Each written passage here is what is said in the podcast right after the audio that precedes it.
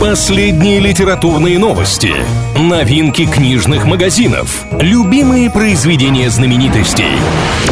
Книга ворот на правильном радио. Приветствую всех книголюбов, с вами Илья Андреев. В ближайшие пару минут будем говорить о литературе и всем, что прилагается. Что нового?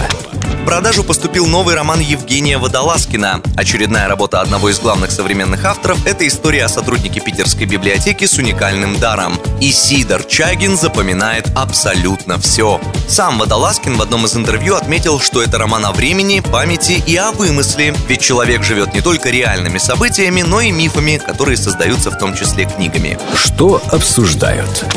Джордж Мартин нет-нет да вспоминает о том, что фанаты цикла «Песни льда и пламени», по которому сняли «Игру престолов», все еще ждут следующую книгу серии. Новинку с названием «Ветра зимы» американец пишет уже очень долго. И недавно автор признался, что книга все еще не закончена. Но, по его словам, осталось совсем немного. Роман готов на 75%.